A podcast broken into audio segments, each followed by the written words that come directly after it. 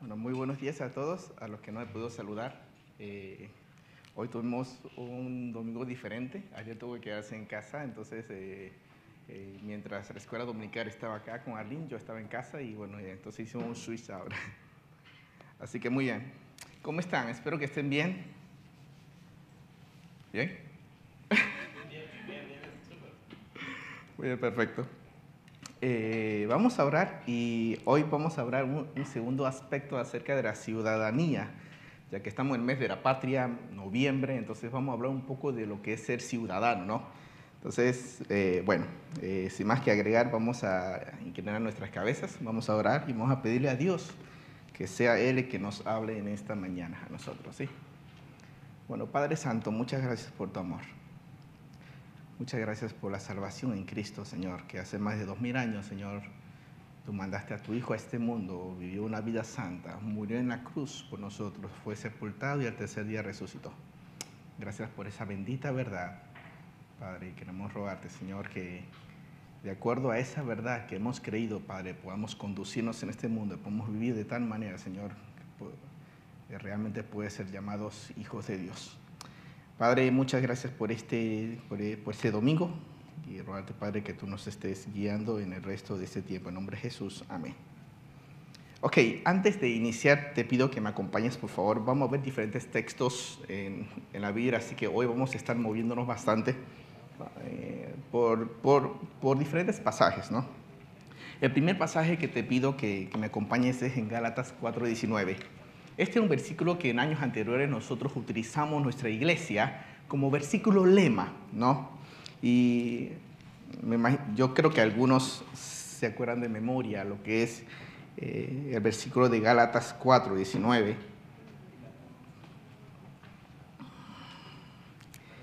Leo Gálatas 4, 19. Pablo escribe a la iglesia de Galacia y le dice, hijitos míos, por quienes vuelvo a sufrir dolores de parto hasta que Cristo sea formado en vosotros. Pablo escribe y dice, yo sufro hasta que Cristo sea formado en vosotros. ¿Qué tiene que ver este versículo con lo que nosotros vamos a hablar esta mañana? La semana pasada, antepasada, perdón, eh, sí, pasada, bautismo no, antepasada, si se acuerdan, nosotros estuvimos hablando sobre el primer aspecto de, ser un ciudadano, que era la identidad, ¿no? Hoy nosotros vamos a, tratar de comprender un poco qué es la conducta, ¿no? Una persona se identifica, ejemplo, nosotros sacamos la cédula y digo, bueno, yo soy panameño, o soy extranjero, o soy chino, o saco el pasaporte, que es mi documento de identidad, es lo que me representa, eso habla a dónde yo pertenezco, a dónde yo soy, ¿no? Y bueno, yo siempre comento acerca de los kurdos, que es un país, que es una, es una etnia de casi 36 millones de personas que no tiene bandera, que no tiene identidad prácticamente. Tiene la identidad kurda, pero no es algo que lo represente. ¿no? Y, y, en noviembre celebramos el mes de la patria. Celebramos el, el día en que nosotros nos separamos de Colombia, nos independizamos de España, ¿no? Celebramos el Día de la Bandera, y todo eso habla de qué? De que el panameño, los que estamos acá, nosotros tenemos una identidad. Pero ahora no solamente es la identidad, lo que yo represento, lo que yo soy, a quién yo pertenezco, sino también implica cómo yo me comporto. Porque de la manera en cómo tú te comportas, tú haces que se vea bien tu bandera o haces que se vea mal tu bandera.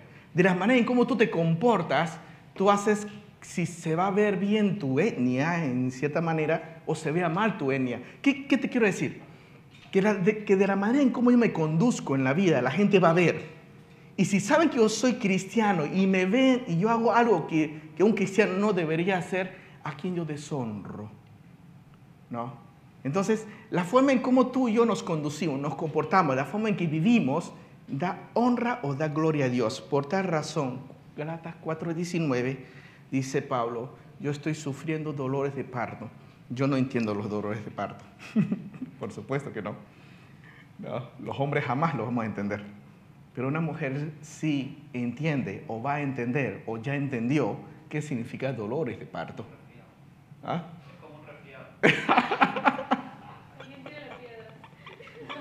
Hermano, las mujeres te van a apedrear. No, dice Juan Piqué es como un resfriado, así que realmente, realmente si yo le pregunto a mi esposa, no es un resfriado. Literalmente no, es un sufrimiento tan intenso que, que, que, realmente no se puede explicar realmente, ¿no? Pero al final Pablo da, da esa expresión y dice, yo estoy sufriendo de esa manera hasta que Cristo sea formado. Y la única forma de ver la formación de Cristo en tu vida es si tú estás viviendo la Biblia, si tú estás viviendo a Cristo. No es solamente porque voy los domingos o, los, o, cualquier otro día y asisto a la iglesia, sino como yo lo vivo. ¿no? O sea, Dios no es un Dios de domingo. Dios es un Dios de 24/7. ¿Cómo, cómo, cómo, ¿Cómo, me comporto quizá un domingo acá, pero, al, pero llegar a mañana, lunes, tengo que ir al trabajo y cómo me estoy comportando en el trabajo y el martes y el miércoles? ¿Y cómo es mi, y cómo es mi caminar diario? Entonces, hoy vamos a examinar un poquito acerca de eso. Vamos, vayan conmigo rapidísimo a Filipenses 1.27. Es uno de los versículos para mí clave de lo que es el comportamiento, ¿no? Y de ahí vamos a ver eh, diferentes versículos que la Biblia nos desafía a vivir de una manera digna. Filipenses 1.27. Bueno, tenía la costumbre de siempre pedir que alguien lo lea, ¿no? Pero sé que por causa de las personas que nos miran, eh, yo voy a leerlo.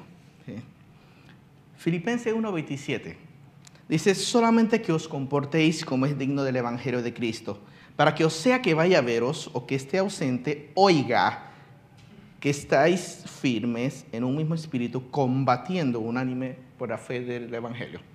Interesante, no tenemos mucho tiempo para, para desmenuzar, será hermosísimo desmenuzar este versículo, pero este versículo Pablo lo está escribiendo a la iglesia de Filipo y debemos recordar algo muy importante. Filipo es una de las ciudades más importantes romanas, ¿no? Y ser romano en ese tiempo tenía, tenía una, no sé si decir, tenía como un prestigio y un poder. ¿Por qué? Eh, hay un versículo, vayan conmigo, mantengan su dedo en Filipenses 1.27 y con su otra mano busquen conmigo, ah bueno, con, el celular no sé cómo se hace, pongan back atrás. con, con la mano derecha, no, los que tienen la Biblia de papel, vayan conmigo a Hechos 22, 25. En Hechos 22, 25 es uno de los pasajes. Hay otros pasajes que hablan mucho acerca de qué era un ciudadano romano en el tiempo de Cristo. Hechos, el libro de Hechos, hace, hace mucho que Realmente extrañaba escuchar las hojas de la Biblia pasar. Yo creo que algún día van a desarrollar un app que cuando yo busco la Biblia en, el celular suene como la, las hojas reales. Así, así es más real. chiste, chiste, chicos. Cerramos paréntesis. Hechos capítulo 22, versículo 25. Fíjense bien, a Pablo lo van a encerrar. ¿sí? Y están a punto de aplicarle latigazos sin haberlo condenado. El latigazo era, un, er, era ya algo para, era un juicio ya por alguien que, se, que hizo algo incorrecto o, o, o que hizo algo malo delante de las leyes romanas. Fíjate bien lo que dice el versículo 25. Pero cuando le ataron, a Pablo, no, pero cuando le ataron con correas, coma, Pablo dijo al centurión que estaba presente, ¿os es lícito azotar a un ciudadano romano sin haber sido condenado? Interesante, Pablo utiliza su ciudadanía para defenderse, utiliza su identidad. Y mira, y mira que dice el versículo 26, cuando el centurión oyó esto, fue y ya no le pudo ni siquiera pegar. Cuando escuchó, este es ciudadano romano, dejó su látigo, vamos a colocarlo de esa forma, dice, fue y dio aviso al tribuno diciendo, ¿qué vas a hacer? Porque este hombre es un ciudadano romano. Versículo 27. Vino el tribuno y le dijo, dime, ¿eres tú ciudadano romano? Pablo le dijo, sí. Y el ciudadano romano, no, y el tribuno le dice, respondió el tribuno, yo con gran suma adquirí esa ciudadanía. Vemos que desde tiempos de antes ya nacionalizarse costaba plata. Desde, de tiempo de antes. Hoy en día, eh, abro paréntesis, como lo que es como un chiste, ¿no? Eh, yo soy ciudadano, eh, yo soy residente, no ciudadano panameño, porque yo nací en la China, ¿no? Entonces, si yo quiero tener la ciudadanía panameña, yo necesito pasar por ciertos procesos, mis papeles pasan por muchos lugares, hasta llegar al gabinete del presidente. Y el presidente lo tiene que firmar. Y para llegar hasta allí, literalmente yo estoy hablando de más de, eh, me han dicho que son casi 8 mil dólares, para que mi cédula le pongan una N de nacionalizado. Así que es un gran precio. y vemos que desde los tiempos de Pablo, la ciudadanía romana tenía valor, tiene un gran precio, porque el tribuno dijo, versículo 28, yo con un gran precio adquirí esa ciudadanía. Abro otro paréntesis. ¿Cuánto costó la ciudadanía del cielo? Todas las ciudadanías cuestan, pero ¿cuánto costó la ciudadanía si tú quieres adquirir la ciudadanía celestial y tú quieres ser ciudadano del cielo, ¿cuánto cuesta? ¿Un precio impagable? Para nosotros es gratis porque Cristo lo pagó. Alguien pagó por ti si tú has creído en Cristo para que tú tengas la ciudadanía celestial. Cristo pagó ese precio en la cruz del Calvario para que tú y yo solamente, la Biblia dice, con haber depositado tu fe en la obra de Cristo y un día tú hayas invitado al Señor y decir, Señor, entra a mi vida. Desde ese día te has convertido en ciudadano del cielo. Y eso es donde lo dice Juan 1.12. Juan 1.12 Dios promete y dice, a todos los que le, le han creído, lo han recibido, Dios le dio potestad o autoridad de ser llamados hijos de Dios. Eso es hermosísimo al tribuno para adquirir la ciudadanía romana le costó un gran precio. Pero mira, pero mira la respuesta de Pablo. Increíble. Entonces Pablo le dijo, pero yo soy de nacimiento. Pablo le dijo, está bien, tú tienes la nacionalidad porque tú la compraste, pero yo nací siendo, teniendo la ciudadanía romana. ¡Wow! ¡Wow! Tremendo. Tremendo. Eh, ¿Cuáles eran los privilegios de ser un ciudadano romano? Tenía prestigio. ¿Por qué tenía prestigio en ese tiempo? Porque Roma era la nación conquistadora. ¿Se entiende? Roma era el que había conquistado los pueblos y los demás, judíos y otros pueblos que eran los conquistados. Roma era el, el reino conquistador ¿no? Y los judíos y todos los demás eran los conquistados. De tal manera que los romanos puedan decirle a cualquiera que uno fuese romano, fuese un subyugado, le dice, llévame esta carga por una milla, y lo tenía que hacer. Y Cristo usa ese mismo ejemplo y da una enseñanza grande. Y dice, si alguien te pide que, te lleve, que le lleves una carga, llévale dos en vez de una milla, llévale dos millas. ¿No? Eso significa que tener la ciudadanía romana tenía poder. No solo tenía prestigio, tenía poder. ¿No? Pero vamos a pasarnos, la Biblia dice que cuando tú ya hemos conocido a Cristo, ya no hay judíos, ya no hay gentiles, ya no hay romanos. Tenemos una nueva creación que somos cristianos. Antes de declarar que, que, con orgullo soy chino o que con orgullo he vivido en Panamá 31 años, o 32, 31 años, antes que nada eso yo debo declarar que soy cristiano. ¿Se entiende? Porque cuando Cristo llegó a mi vida, hubo algo que en Juan 3 habla el, el nuevo nacimiento. Y en Tito 3.5 habla de una regeneración. Y en Romanos capítulo 5 habla de una justificación. Y en Efesios capítulo 1 habla de una redención, de que somos escogidos y que somos hechos para la alabanza de su gloria. Y déjame decirte algo, si tú has creído en Cristo, tú ya estás alabando a Dios. Pero con tu comportamiento tú vas a alabar a Dios tremendamente y vas a dar testimonio de Él. Por eso es importante la conducta. Porque con la conducta tú humillas tu bandera y humillas tu nación, o con tu conducta tú vas a alabar, vas a glorificar tu nación. Te doy un ejemplo. 2018, eh, FIFA Rusia, se dice así, ¿no? Campeonato Mundial, no. mundial, Mundial, Mundial Rusia, 2018. Espero que eso no salga por internet. Sí, salió. Ay, ya la vida. Arlene debe estar en la casa. Chicos, miren, sucedió algo interesante, lo pueden buscar y pongan en Google, después que la ahora no, ahora estamos en la predicación. En Google pongan, en, lo que es en YouTube, japoneses limpian la cancha. Y te va a salir unos videos, eh, los japoneses, eh, después de que su equipo jugaba, perdía o ganaba, los japoneses se ponían a limpiar la cancha.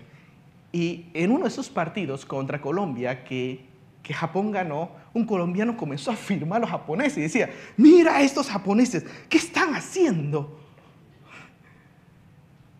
Interesante que esas 20 personas que esa cámara captó y que después salió en las noticias internacionales, el comportamiento de esos japoneses dio gloria a Japón.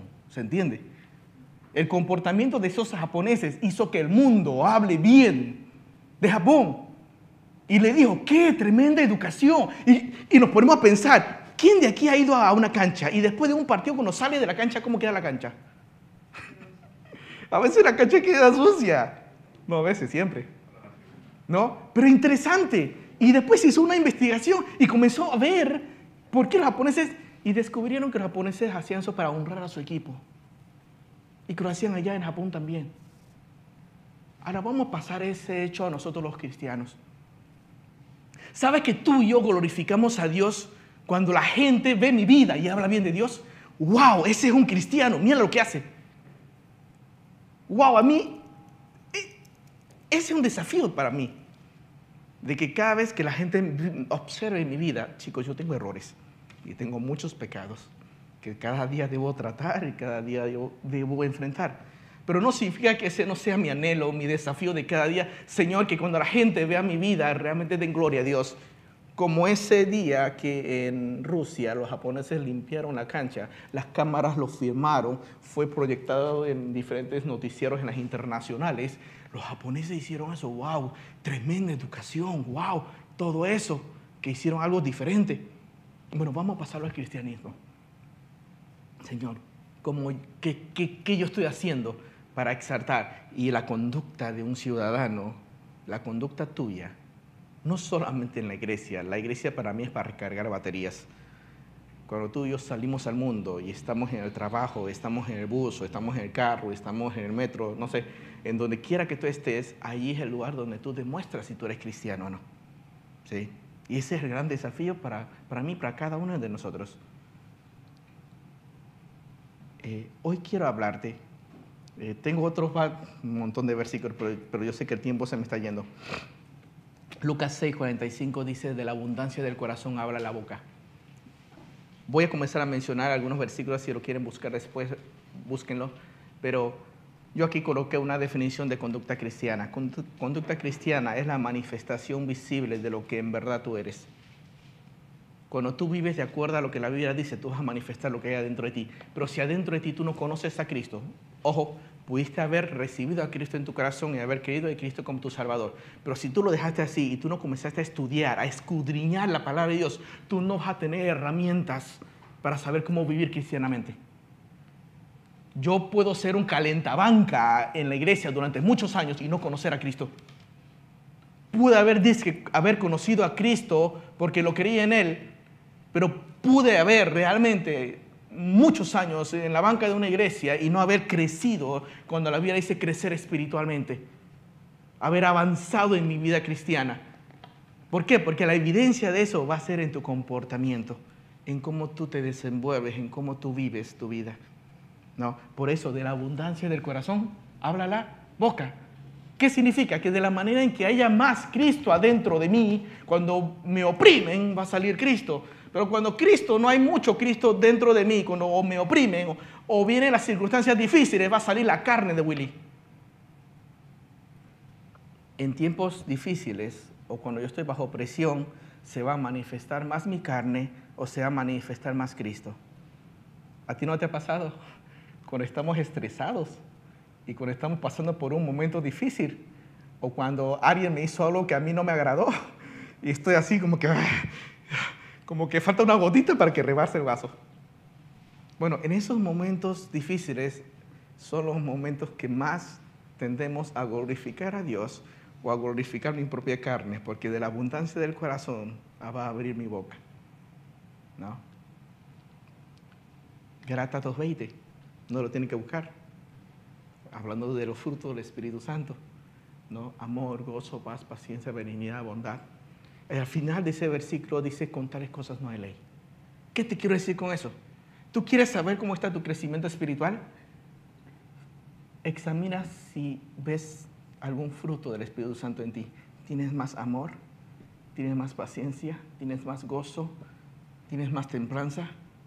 Esa es una forma de evaluar, wow, Señor, si yo estoy creciendo espiritualmente. Pero si no tengo nada de eso, entonces no puedo comportarme como cristiano porque adentro hay poco. Hay, hay poco. Hoy yo quiero hablarte, chicos. Perdón que esa fue la introducción. Hoy yo quiero hablarte de tres imperativos tres imperativos. ¿Qué es imperativo? Es una orden. Tres imperativos de la conducta cristiana. Y el primero lo vamos a encontrar en Colosenses 1, 9 y 10. Ese sí quiero que me lo busquen, por favor. Colosenses capítulo 1, versículo 9 y 10. Fíjense bien lo que dice Colosenses capítulo 1, versículo 9 y 10. Cito. ¿Ya lo tienen sus Biblias? ¿Me siguen? Así siempre pregunto a los chicos de la escuela. Dice así, por lo cual también nosotros, desde el día que lo oímos, no cesamos de orar por vosotros y de pedir, escuchen bien lo que pedían, y de pedir que seáis llenos del conocimiento de su voluntad en toda sabiduría e inteligencia espiritual coma. Ahí viene el propósito. ¿Por qué los colosenses, Pablo escribiendo a los colosenses, decía que nosotros anhelamos que ustedes sean llenos del conocimiento, para que sean inteligentes, para que sean sabios, y después viene el para. Para que andéis como es digno. ¡Wow! Para que andéis como es digno. Y chicos, la Biblia dice que mi andar, mi vivir, no solamente mi andar en la iglesia, mi andar afuera, mi vida normal, en la casa, en donde yo esté, sea digno,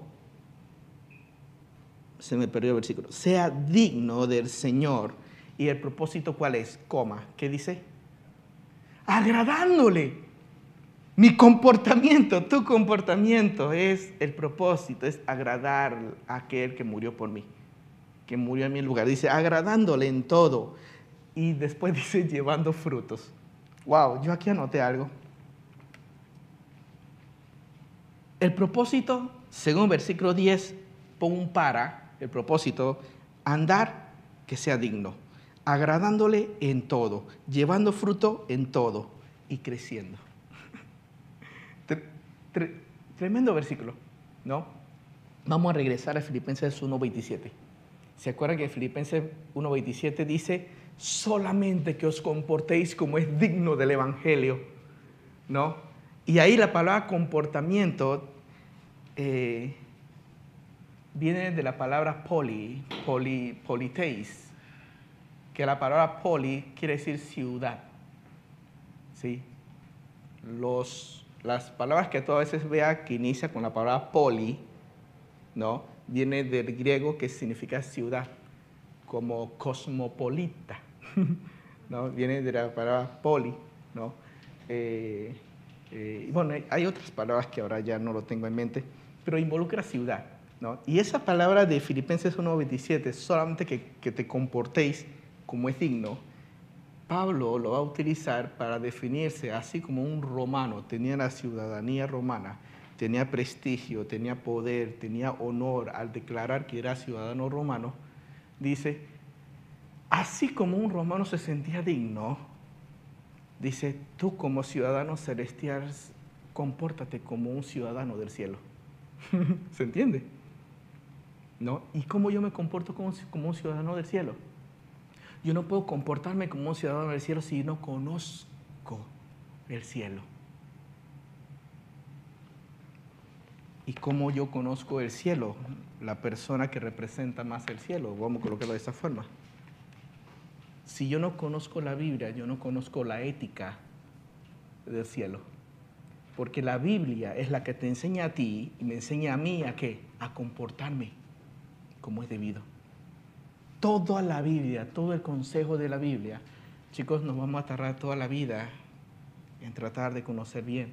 Pero el desafío cuál es? Galatas 4:19, Señor, que Cristo sea formado en nosotros.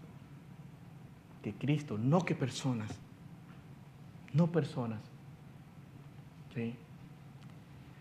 Yo admiro diferentes personas, como ellos estudian la Biblia, eh, yo sigo a personas en YouTube eh, y escucho predicaciones del señor MacArthur. Bueno, le decimos tío MacArthur al tío MacArthur, a veces el tío Piper, a veces de un señor llamado Michel Sugel, perdón, otro llamado Miguel Núñez, y diferentes personas que sí, son personas que han dedicado mucho tiempo y han estudiado bastante la Biblia, Carballosa, Pérez Millo, wow, tantas personas que yo pudiera enumerar que han impactado mi vida y siguen impactando mi vida con sus enseñanzas. Pero no son a ellos lo que tengo que mirar. No son a ellos. Hebreos capítulo 12 dice, puesto los ojos en Jesús, el autor y consumador de nuestra fe. ¿Y cuál es la única forma de colocar mis ojos en Jesús? A través de la palabra de Dios, a través de la fe. Por fe creímos. Y Dios quiere que a través de la vida tú y yo podamos ir conociendo más a ese Dios que a ti y a mí me salvó. El primer imperativo, conocimiento. Tú no puedes conducirte como un cristiano si tú no tienes conocimiento de Dios.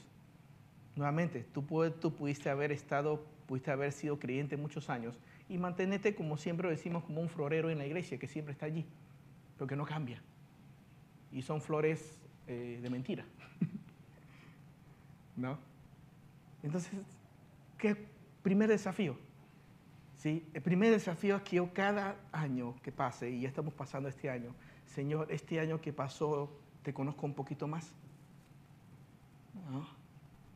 Porque déjame decirte algo, que a la medida que tú vayas conociendo más a Cristo, te vas a conocer más a ti también. ¿Quieres conocerte bien como tú eres? Conoce a Cristo y Cristo te va a mostrar cómo es tu corazón. Y cuando Dios te muestra cómo es tu corazón, no te va a gustar. ¿No? A la medida que yo fui acercándome más a Dios, no son en el instituto aquí en Panamá, yo podía ver que mi corazón era, era feo. Yo tengo envidia, yo tengo orgullo, yo, yo a veces puedo ser vanaglorioso, yo puedo tener ira, yo puedo tener muchas cosas de mi corazón que no son, que las tengo. Ojo, las tengo. Y yo ruego al Señor que cada día, me, a pesar de todo eso, me enseñe a vivir correctamente. Entonces es una lucha que hay dentro. Por eso Pablo escribió y Pablo dijo, lo bueno que hay en mí no lo hago, sino lo malo que aborrezco, eso hago. Increíble. Pablo, Pablo también luchaba con eso, ¿no? Segundo imperativo, Efesios capítulo 4. Primer imperativo para, para conducirme correctamente en la vida cristiana es el conocimiento. Chicos, busquen al Señor. ¿No? Ah, segundo imperativo, se me vino un versículo en la mente de Filipenses capítulo 3, pero hablando de, que Pablo quiere alcanzar ese conocimiento. Pero vamos al segundo imperativo. El segundo imperativo de, de un ciudadano del cielo está en Efesios capítulo 4, versículo 1 al 3. Efesios capítulo 4, versículo 1 al 3. Y leo. Yo pues, dice, preso en el Señor, te ruego que andéis, otra vez utiliza esa palabra, dice, comporta, que andéis como es digno de la vocación con que fuisteis llamado. Ahora explicamos qué es eso. Primero, ¿te, ¿te acuerdas? Filipenses 1.27, son de que os comportéis como es digno del Evangelio. Después vimos Colosenses 1.10, dice, compórtate como es digno del Señor. Y aquí dice, que andéis como es digno de la vocación. Y esa vocación habla, habla de que cuando Cristo vino a salvarte,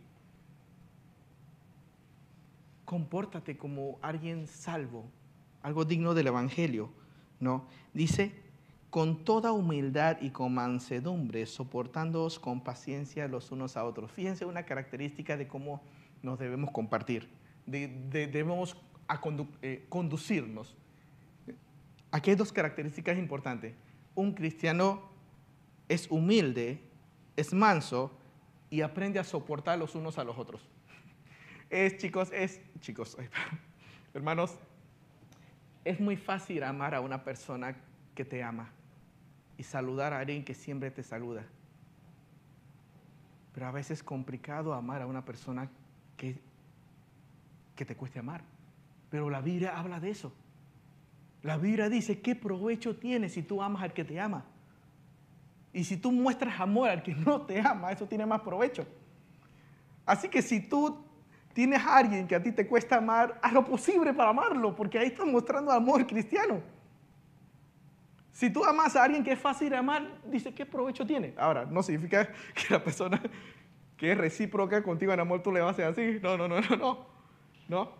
Sino que el desafío que a veces Dios nos da es que ama a lo que es difícil de amar. Y por eso que aquí dice, soportándoos unos a otros muchas veces soportamos, y yo lo soporto todo el tiempo. Pero cuando leemos la última palabra, ¿de qué forma debemos soportarlo? ¿En qué? Soportándonos con paciencia los unos a los otros en amor. Es fácil soportar a alguien con indiferencia y actuamos indiferente y va, la tengo que soportar o lo tengo que soportar, ya, no le hago caso, así lo soporto. Pero wow, añade un ingrediente terrible. Dice, soportándolo con paciencia en amor, Dios te pide que tú soportes a las personas con amor de Cristo, con agape. No es fácil. No es fácil, pero interesante. ¿Quién te amó primero? ¿Tú amaste a Dios primero o Dios te amó a ti primero? La Biblia lo dice claramente, Señor, nosotros te podemos amar porque tú nos amaste primero. Significa que Dios me amaba cuando yo lo odiaba. ¿Se entiende? Wow. Dice que cuando tú aprendes a amar a alguien que tú sabes que esa persona a ti te odia, tú te acercas un poquito más al amor de Dios. ¿Por qué? Porque cuando Dios mostró su amor al mundo, el mundo le dio la espalda a Dios. Cuando Cristo estuvo sufriendo en esa cruz, Cristo sus palabras, una de sus palabras fue, Señor, perdónalos porque no sabe lo que hace. Y si, tú examinas las palabras de Cristo en la cruz, te vas a dar cuenta de un amor genuino a pecadores que lo estaban matando. Perdón, que lo estaba lastimando. Ellos nunca pudieron matar a Cristo. Cristo entregó su vida pero sufrió realmente por ti y por mí. Efesios 4.1, segundo imperativo. ¿Cuál es ese imperativo? Más que soportar, yo coloqué la unidad. ¿Por qué? Versículo 3. Solícitos en guardar la unidad del Espíritu en el vínculo de la paz. la conducta de un cristiano debe provocar unidad y para que haya unidad necesitamos practicar mansedumbre, dominio propio, control, soportándolo. Si no nos soportamos en amor, jamás vamos a tener unidad. ¿Cuántas iglesias hoy en día no hemos visto divididas? ¿Por qué? Porque no practicaron los primeros dos versículos. Con toda humildad y mansedumbre, soportándolos con paciencia unos con los otros no sé ustedes, pero yo he tenido varias experiencias y todas las experiencias de que cuando las iglesias se parten, se dividen, son horribles. ¿Por qué? ¿Por qué? Porque no están guardando la, la unidad. La conducta de un creyente debe apelar, debe ir en busca de qué? De la unidad en Cristo Jesús. en Panamá hay 18 iglesias chinas. No, de esas 18 iglesias chinas, damos gracias a Dios que por lo menos hay un día, hay un evento en el año en donde esas 18 iglesias tienen comunión. A veces hay cosas difíciles, nos reunimos en el Hotel Panamá, hay diferencias, yo digo, ay, ¿por qué ellos hicieron eso? Y hay un montón de cosas, ¿no? Pero eh, charlando con una persona interesante, él manifestó, wow, Panamá es la única, el único país que las iglesias chinas una vez al año se reúnen. Me dijo, dije, ¿en serio? Yo le pregunté, dije, sí. En otros países hay muchas iglesias chinas, dice, y, y pocas veces, dice, tienen, tienen ese tipo de comunión. Unas que cuantas otras se reúnen, dijo, pero no todas. Yo dije, wow. ¿Sí? Ojo, es un ejemplo solamente, pero nosotros como cristianos debemos tener comunión con otras iglesias. ¿Por qué? Porque son nuestros hermanos en Cristo. Por eso estoy muy contento del, viaje misionero que estamos armando y que como iglesia vamos a ir a un lugar para compartir comunión con otras dos iglesias, con otras tres iglesias, ¿no? Y de ahí poder entonces eh, hacer algo lindo. Y tiene que ver con la unidad. El comportamiento de un cristiano debe ir en búsqueda siempre de la unidad. Y para encontrar la unidad necesitamos tener humildad, mansedumbre, soportándonos con paciencia. Esa es parte de la conducta cristiana. El último imperativo. Vamos allá, segunda de Pedro 3:11.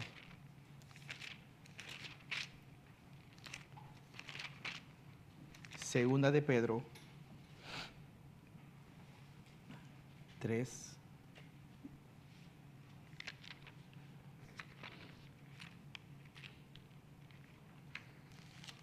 Segunda de Pedro, capítulo 3.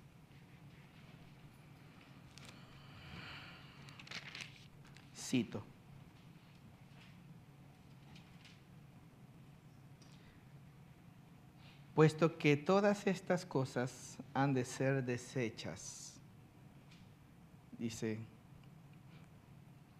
¿cómo no habéis vos, dice, cómo no debéis vosotros andar en santa y piadosa manera de vivir. Otra vez, para tener más comprensión, quizás debemos leer eh, desde el versículo 9, ¿no? hablando que todas las cosas que hay en este mundo se va a deshacer y después de eso nos desafía y hay, una, hay un símbolo de exclamación. No sé si se dice así. Dice, ¿cómo no? No. ¿Cómo no habéis, debéis vosotros andar en santa y piadosa manera de vivir? Esperando, esperando y apresurándoos para la venida del día del, del día de Dios, en el cual los cielos encendiéndose serán deshechos y los elementos siendo quemados se fundirán pero nosotros esperamos, según sus promesas, un cielo nuevo y tierra nueva. ¿De qué manera me, pide vivir la vida aquí? Dice, sabiendo que tenemos un lugar celestial. Juan 14 también habla de, que Dios, es, Cristo está preparando casa para mí y para ti, los que hemos creído en Él. Dice, ¿de qué manera debo yo vivir en este mundo? Santa y piadosa manera, piadosamente. Ya hemos hablado muchas veces de la santidad los cristianos debemos estar de lo posible apartados de la, de la maldad. Pero no significa apartarme de las personas. ¿no? Vayan conmigo a otro versículo, 1 de Tesalonicenses 2, 11. Primera de a los tesalonicenses.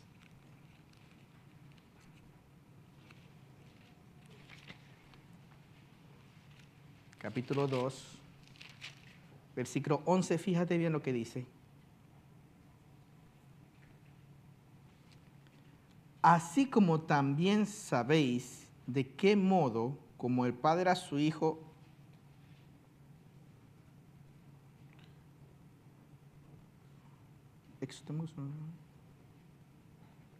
Ok, ok. Versículo 12. Dice, y os encargamos que anduvieseis como es digno, dice, como es digno de Dios que os llamó a su reino y gloria. Versículo 13. Por lo cual también vosotros, dice, sin cesar damos gracias a Dios de que cuando recibisteis la palabra de Dios que oísteis de nosotros, la recibisteis no como palabra de hombre, sino, sino según es en verdad la palabra de Dios, la cual, en, la cual está, dice, la cual en vosotros los creyentes. Capítulo 4 de, de ahí mismo de, Tesalonicenses, versículo 1. Hay una palabra que, que no anoté.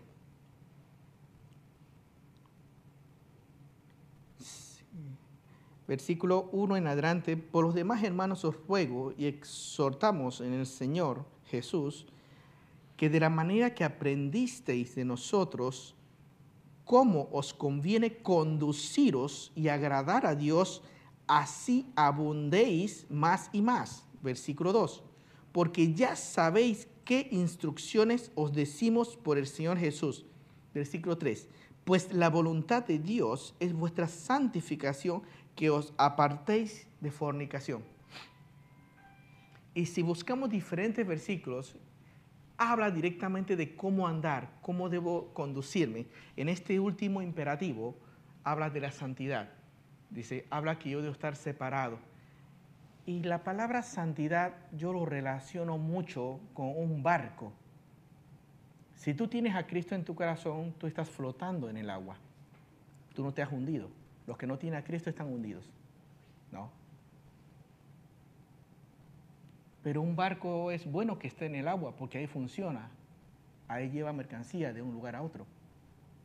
Pero ¿qué pasa cuando el barco no tapa los huequitos que a veces hay en los barcos. Nuevamente, es bueno que el barco esté en el agua, pero no es bueno que el agua esté en el barco. Así que Cristo dijo al Padre, Padre, te ruego que los no los saques del mundo, sino guárdalos del mundo. ¿Se entiende? El lugar donde el cristiano más brilla y más es de bendición es en el mundo. Pero no dejes que el mundo entre. Por eso la Biblia en Juan dice, no améis al mundo ni las cosas que hay en el mundo. Si alguno ama al mundo, el amor del Padre no está en él. Qué desafío más, más interesante. Y el concepto que quiero cerrar aquí de la santidad es que yo debo ser una luz, una sal en el mundo. Yo no, yo no puedo ser solamente luz y sal en la iglesia. En la iglesia yo creo que recargamos batería, pero salimos al mundo, porque en el mundo es donde yo debo reflejar más mi luz. Pero si yo dejo que el mundo entre, como el barco, si deja el, si el barco no tapa los huequitos y deja que el agua entre, algún día ese barco se va para abajo. Así que un cristiano debe estar en el mundo, sí. Un cristiano debemos estar en el mundo. Pero debemos ser influencia al mundo y no que el mundo me influencie a mí, que es diferente. Nunca un cristiano debe ser un 007, eso siempre yo lo digo. Nunca un cristiano debe ser un encubierto que nadie se dé cuenta. Yo no, no, yo debo esconder mi Biblia, no. Que la gente sepa que soy cristiano, que no me dé vergüenza. Porque Romanos dice, porque no me avergüenzo del Evangelio, que es poder de Dios. Romanos 1.20, si, si yo no me equivoco. Y para terminar, ya, ya hemos visto que para poder conducirme más como un cristiano, yo debo conocer a Dios, conocer su palabra.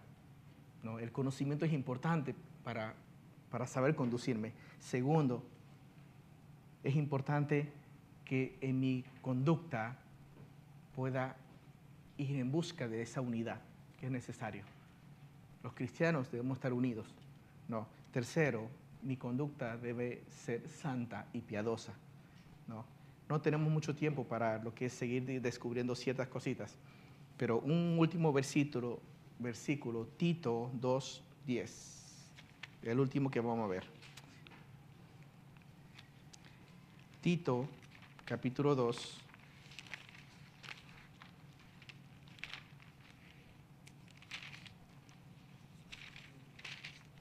Tito, capítulo 2, versículo 10. Me encanta la palabra que utiliza acá.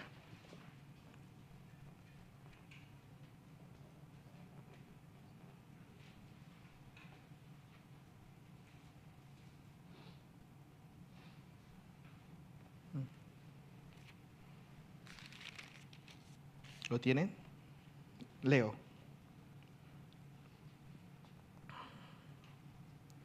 Dice, no defraudando, sino mostrándose fieles en todo, para que en todo adornemos la doctrina de Dios nuestro Salvador.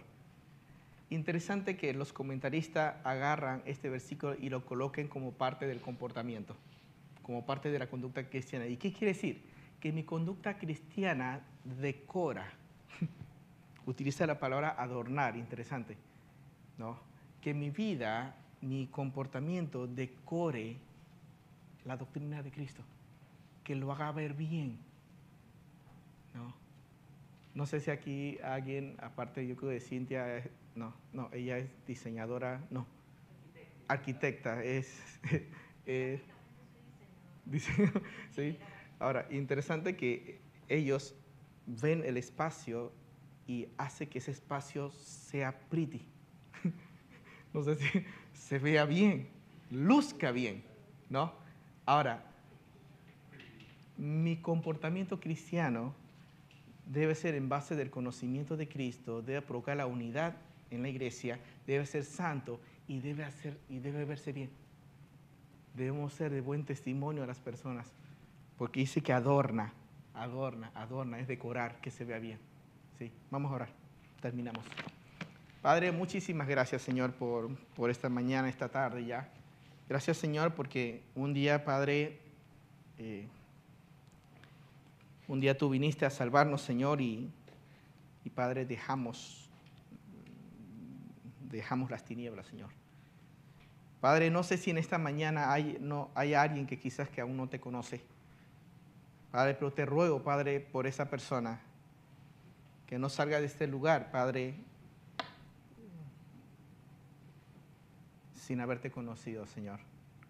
Y si en esta mañana, Señor, hay alguien, Padre, en este lugar que aún no es hijo tuyo, Señor, esa persona no va a saber comportarse porque para poder comportarse, Padre, como un cristiano, necesitamos tener a Cristo adentro.